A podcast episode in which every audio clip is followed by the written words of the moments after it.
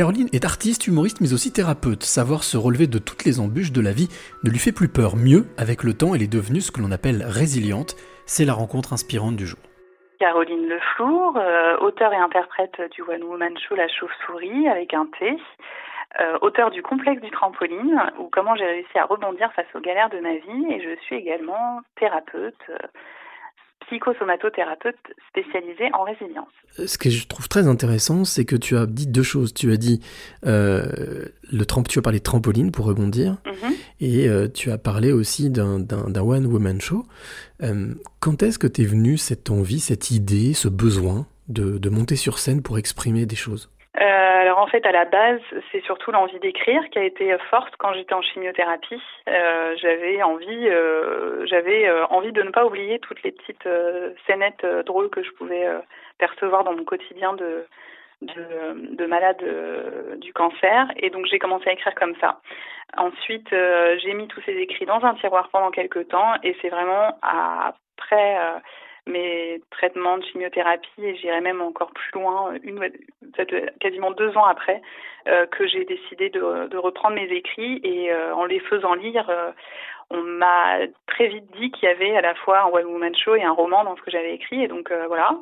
Et, et finalement, c'est par le biais des enfin, une enfilade de rencontres, on va dire, vertueuses, qui ont fait que je me suis retrouvée sur scène. C'était pas vraiment un choix de monter sur scène, c'est j'ai écrit un One Woman Show. Finalement, on m'a demandé de venir témoigner à un congrès international du cancer et je me suis retrouvée sur scène. Et donc voilà. Tu parles de rencontres vertueuses. Euh, comment est-ce que tu expliques euh, ces, ces, rencontres? Euh, Ces rencontres vertueuses, ben, en fait, je sais pas, j'ai l'impression que dans la vie, il y a quand même des énergies positives qui se mettent en place à un moment donné. Je ne sais pas si on donne du positif, on dit qu'on récupère du positif peut-être. Et, euh, et, donc en effet, c'est ce dont je parle d'ailleurs dans le complexe du trampoline, c'est effectivement le, le, le, cercle vertueux. Euh, quand on fait les choses avec plaisir, en tout cas c'est ce qui a été mon cas à un moment donné, j'ai recherché à remettre le plaisir au centre de ma vie, j'ai fait les choses avec plaisir et les rencontres se sont enchaînées. Euh, et, et, je me suis, je pense, retrouvée à, à, la place où je devais être à ce moment-là. Et les rencontres vertueuses, bah, ça a été, euh, ça a été euh, Valérie Roumanoff euh, lorsque j'ai été très mal, qui m'a proposé des séances d'hypnothérapie, qui a lu mes textes, qui finalement m'a fait rencontrer un metteur en scène qui finalement m'a proposé d'écrire, de récupérer mon texte pour en faire un one woman show. Et puis pile le jour où je termine l'écriture de ce one woman show, euh, je rencontre euh, l'organisateur euh, du congrès international de Toulouse euh, du cancer et je me retrouve quatre mois plus tard à monter sur scène pour la jouer. Donc c'est si c'est pas des rencontres vertueuses. Et, la dernière rencontre vertueuse en date, c'était quand j'ai joué la chauve-souris à Paris et que des éditrices de Flammarion sont venues sont venus la voir et, euh, m'ont proposé d'écrire un livre. Et pourquoi ils sont venus Parce qu'une personne, par hasard, était allée sur le, le site sur un site internet d'une association où j'avais joué et, euh, et que ce jour-là, il y était, mais il y avait vraiment une chance sur euh, un million qu'il y aille, quoi. Et ce jour-là, il y était, il y est allé une fois. Et voilà, je me suis retrouvée à écrire mon livre chez Flammarion. Donc c'est que des rencontres, voilà, qui se sont mises en place certainement au bon moment. Alors il y a un mot que je sais qu'il est important dans ton parcours, c'est le mot de résilience. Euh, oui, la résilience, ben, en fait, euh, quand j'ai commencé à jouer la pièce de théâtre, euh, je ne savais pas que j'étais résiliente. Clairement, je ne m'étais pas intéressée à cette notion. Et c'est à force de jouer que le public venant me voir à la fin, parce que c'est vrai que les gens vraiment ben, me connaissent, ou en tout cas ont l'impression d'être très très proches de moi à la fin de la pièce, qu'on partage beaucoup de choses. Et, euh, et c'est vrai que les gens viennent systématiquement me voir en me disant mais quel parcours de résilience, quelle résilience, quelle résilience. Et du coup, je me suis intéressée à cette notion qui me questionnait et je me suis rendu compte que effectivement je faisais preuve d'une grande résilience. Euh, et puis ensuite, lorsque j'ai écrit Complexe du trampoline, ben, c'est effectivement l'éditeur qui m'a qui m'a appelée résiliente euh, multirécidiviste, ce qui est pas faux puisqu'il y a eu pas mal de choses, burn-out, cancer, infertilité.